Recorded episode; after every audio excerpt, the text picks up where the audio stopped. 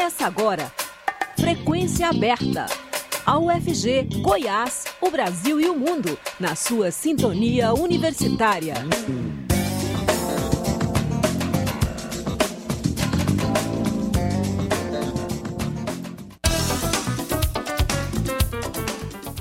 Olá, boa tarde. Agora são 5 horas. Está começando Frequência Aberta.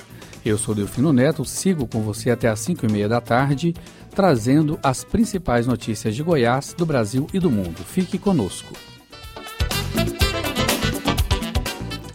Dois dias após perder a eleição, Bolsonaro quebra o silêncio com um pronunciamento de dois minutos.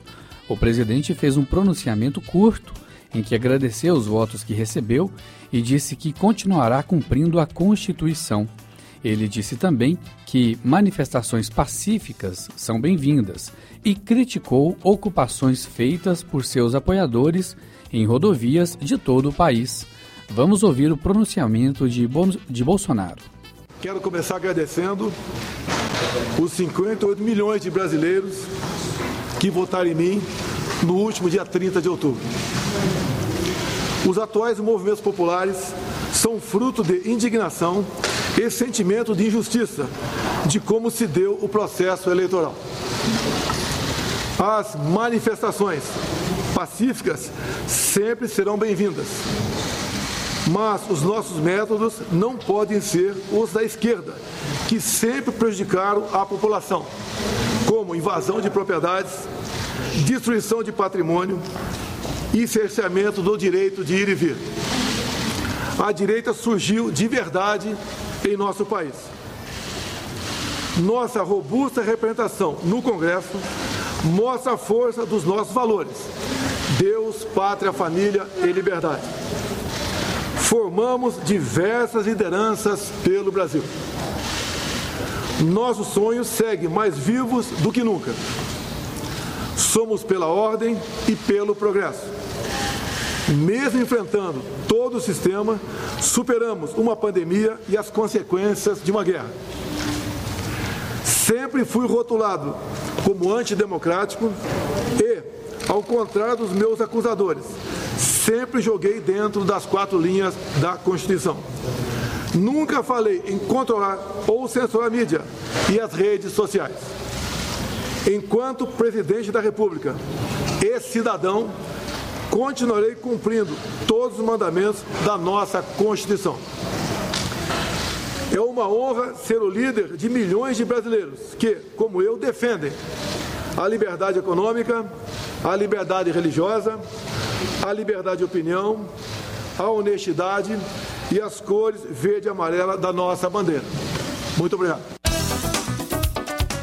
Agora são 5 horas 2 minutos. Lula escolhe Geraldo Alckmin para coordenar a equipe de transição. O martelo foi batido na manhã de hoje, em uma reunião com Gleisi Hoffmann, presidente nacional do PT. A Luísio Mercadante, responsável por elaborar o plano de governo petista, e outros integrantes do partido em um hotel de São Paulo. Geraldo Alckmin vai comandar a equipe com 50 pessoas que deve mesclar quadros técnicos e políticos para dialogar com integrantes do governo de Jair Bolsonaro. Os principais líderes do PT e dos partidos de coligação que elegeu Lula devem compor o grupo. A equipe de transição vai despachar do prédio do Centro Cultural Banco do Brasil, em Brasília. A Polícia Rodoviária Federal, PRF, informou que ainda há 230 pontos de interdição e bloqueios ativos em estradas federais de todo o país. Apoiadores do presidente Jair Bolsonaro, liderados por defensores de golpe que não aceitam o resultado das eleições que deram vitória a Lula, do PT, iniciaram um movimento ainda na noite de domingo, após o resultado oficial da apuração. A PRF informou que o estado com mais interdições é Santa Catarina, seguido por Pará e Mato Grosso, e que a Polícia Federal, a Força Nacional e a Polícia Militar foram mobilizadas para ajudar a liberar as rodovias. A corporação disse ainda que desde ontem, após decisão do STF, Supremo Tribunal Federal, para a imediata desinterdição das vias públicas, foram aplicadas 182 multas administrativas entre os golpistas. Em Goiás, as forças de segurança pública iniciaram na tarde desta terça-feira um plano de operação para desobstruir rodovias que estão sendo palco de manifestações de apoiadores de Bolsonaro no estado.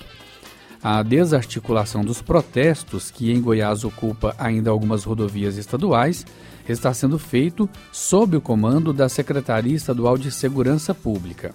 Em nota, o governo de Goiás disse que a operação busca cumprir a decisão judicial do STF de forma pacífica, priorizando o diálogo com os manifestantes. Na manhã desta terça-feira, diversos pontos de interdição em Goiás já foram desbloqueados pelas forças policiais com base no entendimento entre as partes. Acompanhe o Frequência Aberta também pela internet www.radio.fg.br.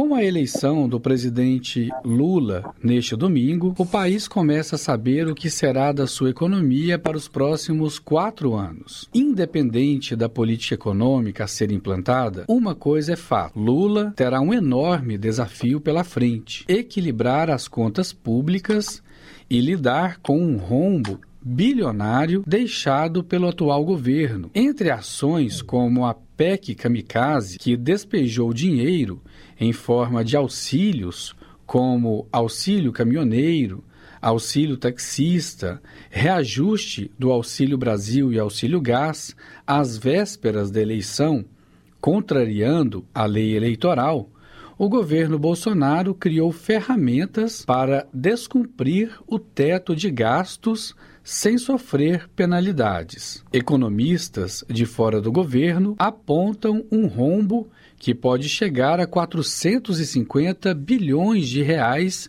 no caixa do governo. O fato é que, independentemente do valor, o novo governo terá de lidar com este rombo e uma série de pressões no sentido inverso, o de gastar. Fora isso, haverá pressões de servidores públicos que estão sem reajuste, desde 2017. Não há na lei do orçamento para 2023 previsão para a continuidade do Auxílio Brasil de 600 reais, o reajuste do salário mínimo previsto na lei orçamentária está em R$ 1.294 e pressões dos dois lados. Para tentar entender esta equação, convidamos o professor de economia da UFG, Edson Roberto Vieira. Olá, professor. Obrigado por falar com o público ouvinte da Rádio Universitária. Olá, Delfino. Olá, ouvintes da Rádio Universitária. É sempre um prazer estar aqui com você. Professor, dá para fazer uma previsão de como será a política fiscal deste novo governo Lula, que começará com uma dívida enorme? Certamente, o presidente eleito Lula vai ter que ter uma, ou uma nova regra fiscal ou uma, uma autorização para realmente realmente furar a regra que está em vigor nesse momento, que é o teto de gastos, porque realmente a gente tem uma situação que envolve as promessas de campanha que requer aí no mínimo aí cerca de 180 bilhões de reais para 2023. Se a gente considerar a previsão de déficit primário que a gente já tinha, que é de 64 bilhões, mais os recursos necessários para aumentar o Auxílio Brasil, isso aí deve consumir mais uns 52 bilhões. A gente tem também a promessa né, de 150 reais extras né, para famílias que têm crianças, isso daí já, já vai envolver mais 16 bilhões. Se a gente tiver aí um aumento real do salário mínimo, cada ponto percentual do salário mínimo custa cerca de 6 bilhões. Se a gente tiver aí um aumento real de cerca de 2%, a gente já vai ter mais 12 bilhões, né?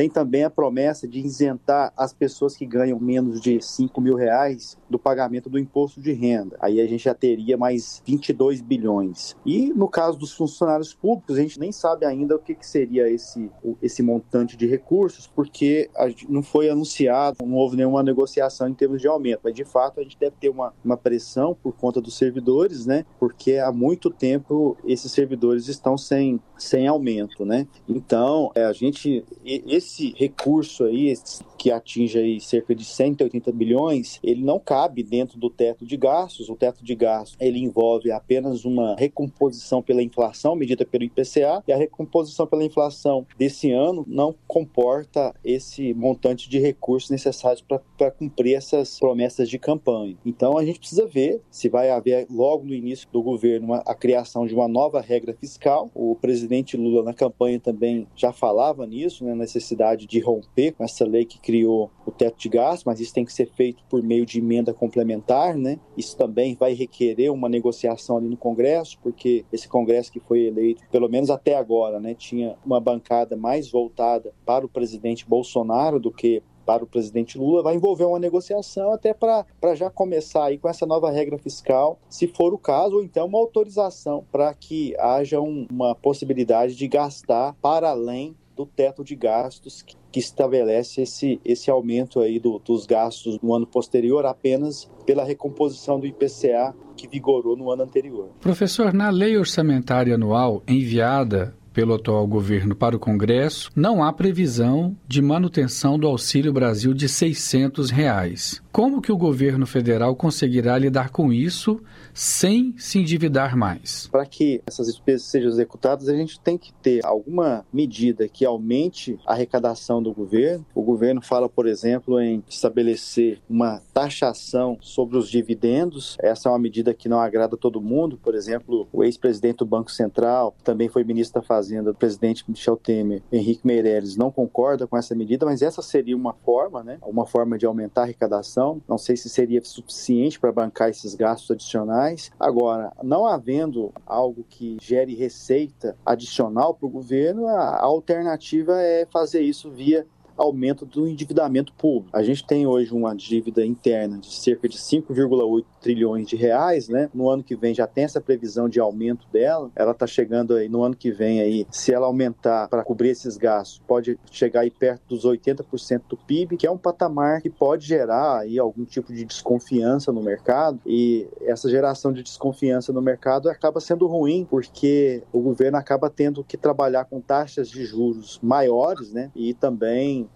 pode haver uma desvalorização cambial, gerando inflação. Então a gente precisa realmente de ter alguma alternativa. O governo nesse ano acabou tendo aumento de receitas, né? A gente teve aí um, a inflação acabou beneficiando o governo do ponto de vista fiscal, né? Porque como a gente não teve reajuste dos, do salário de funcionários públicos de, e reajustes de outras despesas, a inflação aumentou a arrecadação do governo, né? Porque mesmo com as mesmas alíquotas, os preços dos bens aumentaram e em termos nominais a arrecadação aumentou. Nesse ano a gente teve um superávit, mas o que não deve acontecer no ano que vem. Então, mas a alternativa de, de aumento do endividamento é uma alternativa um pouco complicada. Por outro lado, é, os brasileiros já acham, né, e acham forma correta, que a carga tributária do país já é muito elevada. Fica aí na faixa dos 35, 35%, 36%. É uma carga tributária, inclusive, superior à de vários países desenvolvidos, né? Gera problemas de competitividade, gera problemas também é, em termos da renda disponível que a população tem para consumir. É, a gente não tem a contrapartida de serviços públicos com a qualidade que existem em outros países desenvolvidos com a carga tributária semelhante à que a gente tem por aqui.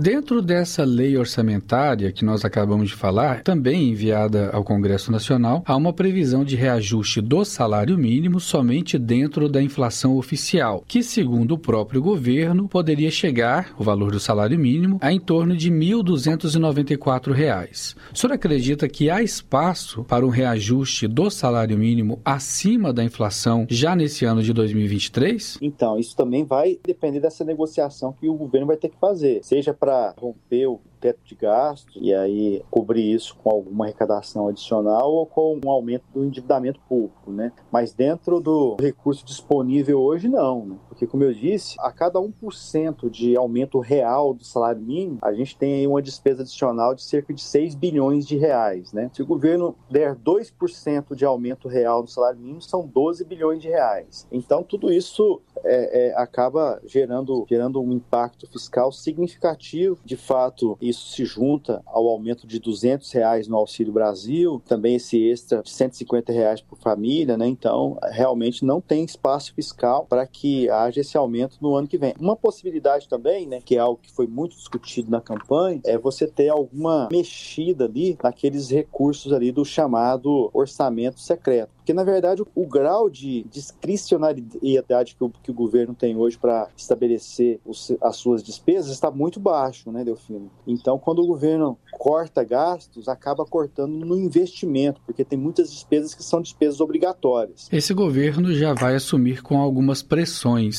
Os servidores públicos federais não recebem recomposição salarial desde 2017. Em entrevista ao jornal Metrópolis, do Distrito Federal, o então candidato Lula na semana passada, disse que daria reajuste aos servidores e abriria mais concursos públicos. O senhor vê espaço no orçamento para que isso se dê em 2023? Nessa proposta orçamentária já havia uma previsão para reajuste dos funcionários públicos. Eu não me recordo bem qual era o percentual, mas me parece que tinha essa previsão. Mas de qualquer modo, se a gente tiver aí um reajuste somente para tentar recompor a inflação, eu acho que não vai recompor a inflação, vai ser um recurso de uma ordem significativa, de uma magnitude significativa, né, Delfino? Agora, o, orçamento, né, na verdade, é, é, uma peça que envolve muitas escolhas, né? Então, de fato, a gente tem aí, um, vai ter muita pressão para os funcionários públicos, porque entraram na pandemia já sem reajuste, e os funcionários públicos acabaram ficando sem reajuste, então é até compreensível durante esse período aí em que uma boa parte da população estava desempregada, né, os funcionários públicos abrirem mão, mas a pressão no ano que vem deve vir forte, o governo novamente vai ter que fazer negociações, talvez dar reajuste de forma parcelada, né, para conseguir atender essas demandas por parte desses funcionários. Há espaço aí para correção da tabela do imposto de renda? O senhor já fez menção porque o candidato, então o candidato Lula, prometeu isentar do imposto de renda quem recebe até 5 mil reais por mês. Há um espaço para essa isenção diante desse arroxo fiscal? Então, essa é uma medida que também custa muito, Delfim. Previsão aí de gastar cerca de 22 bilhões com essa medida, né? É algo, inclusive, que requer quase o dobro dos recursos necessários para a gente ter um aumento real de 2% do salário mínimo. Esse aumento real custaria 12 bilhões e essa isenção do imposto de renda custaria 22 bilhões. Enfim, são muitas promessas, essa promessa já tinha tinha sido feito também pelo atual presidente em 2018, né? Esse mesmo valor aí, 5 mil reais, uma isenção para quem ganha até 5 mil reais, e não houve espaço fiscal para ser cumprido. Vamos ver como é que isso vai, como é que, como é que o presidente Lula vai proceder frente a, a todas essas demandas aí de aumento de gastos. O senhor acredita que os auxílios, como o auxílio caminhoneiro de mil reais por mês, auxílio taxista, o reajuste que levou o Auxílio Brasil com parcelas para 600 reais, eles vão continuar a partir de janeiro de 2023? Olha, no caso aí do, do auxílio caminhoneiro, eu não acredito não, Delfino, porque foi algo muito específico, né? Inclusive, eu acho até que o time do, da concessão desse benefício não foi um time adequado, né?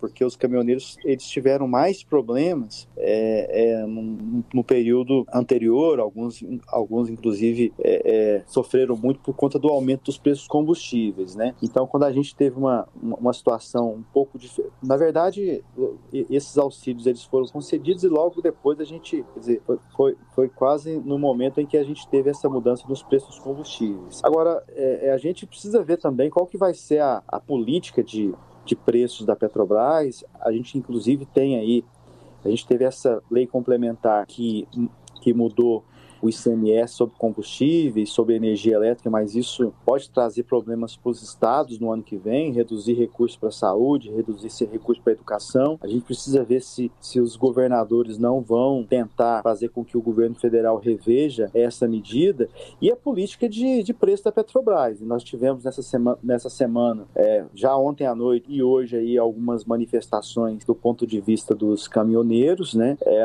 é uma categoria que tem, que tem mostrado aí um, um certo grau de organização, a despeito de ser de os caminhoneiros serem espalhados pelo Brasil todo, tem mostrado aí algum, alguma organização. Então, é, o governo vai ter que ter aí um, algum olhar diferenciado aí, principalmente para os caminhoneiros autônomos, né, que, que sofrem muito com essa com, com aumentos dos combustíveis. Mas eu não acredito que, que esse auxílio os caminhoneiros, assim, assim como o auxílio taxista, possa ser reproduzido no, no, ano de 2023. É mais interessante a gente ter uma, uma regra de reajuste dos combustíveis mais estável do que a, a que a gente tinha anteriormente. Né? Professor de Economia da UFG, Edson Roberto Vieira, obrigado por falar com o público ouvinte da Rádio Universitária e até a próxima. Até a próxima, Delfino, ouvintes da Rádio Universitária. É, como eu disse, é sempre um prazer estar com vocês. Obrigado, Delfino Neto, para a Rádio Universitária. O Frequência Aberta volta já. Olá, eu sou Márcio Aquilissardi e convido você a ouvir Memória do Rock, um programa que chega a você por uma parceria com a Rádio Câmara. O programa relembra artistas e bandas, grandes canções, histórias e curiosidades do período clássico do rock e também resgata nomes esquecidos da fase mais marcante da música. Espero sua companhia toda semana em Memória do Rock. Todo sábado às nove da noite, com reprise na quarta às oito da noite. Uma parceria Rádio Câmara na Universitária. Jornalismo com imparcialidade. Rádio Universitária. Estamos apresentando Frequência Aberta.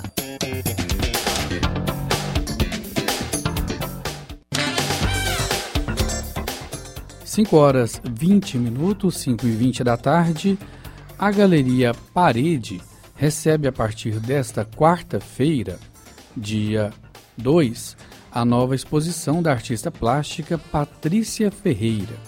A jornalista Silvânia Lima tem mais informações para gente. A artista plástica e galerista Patrícia Ferreira abre nesta quarta-feira, dia 2, na Galeria Parede, no setor leste universitário, a exposição Cronos, O Tempo da Criação.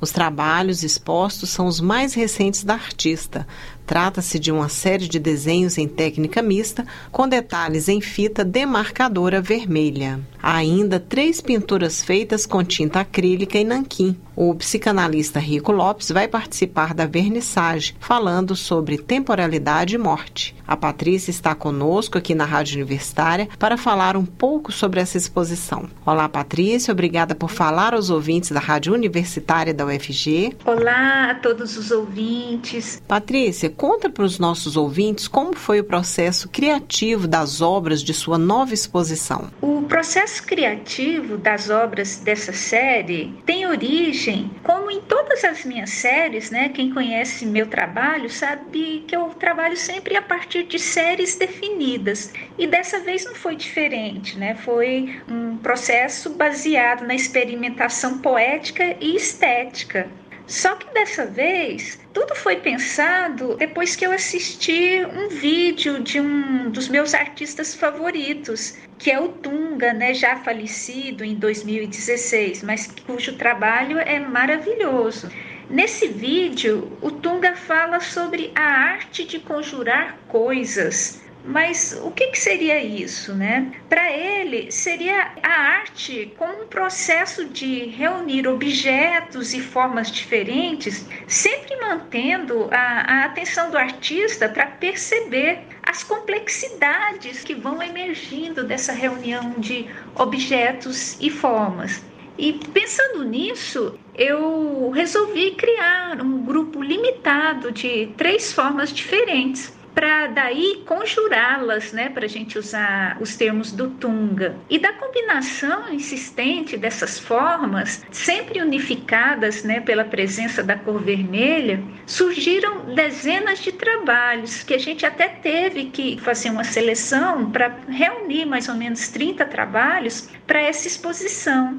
E na minha visão, esse exercício estético no tempo seria uma forma de experimentação de vida, né? Experimentação de vida em um momento em que coisas novas e autênticas vão surgindo no momento da criação, sem ser nada predeterminado. Eu penso que no momento como esse que a gente está vivendo, que a gente está vendo é, muitas pessoas abdicando, abrindo mão do próprio pensamento para seguir ideias impostas né, por alguma autoridade, né, ideias, ideologias impostas, estão na cabeça das pessoas. E a fuga de um pensamento próprio, de um pensamento original, eu acho que é, é muito grave, é muito problemático. E foi muito importante para mim, então, fazer essa experimentação da criação no tempo para ver algo novo emergindo, algum pensamento novo, alguma forma nova. E por isso que eu falo que o, o ato de criação, de arte, é também um ato de criação de vida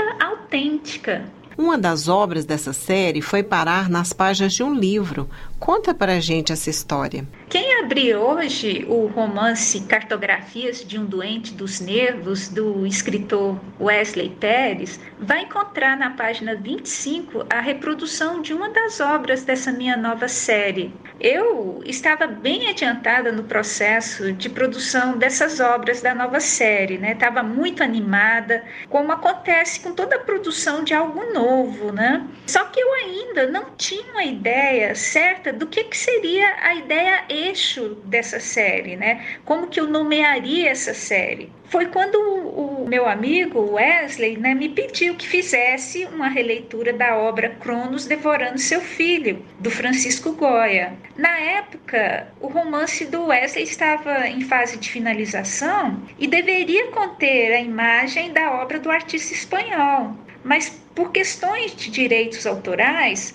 a obra de Goya não pôde ser reproduzida. E o meu primeiro impulso, mesmo diante da necessidade do amigo, né, foi já de descartar, de dizer que eu já estava bastante envolvida no meu processo criativo e que não teria condições de atender um pedido do Wesley. Só que quando o Wesley viu um dos trabalhos que eu já havia criado, ele foi logo dizendo que para ele aquela sim era uma releitura de Cronos devorando seu filho. E a partir daí eu percebi que toda a série tinha como eixo, de maneira retroativa, a ideia de Cronos devorando seu filho.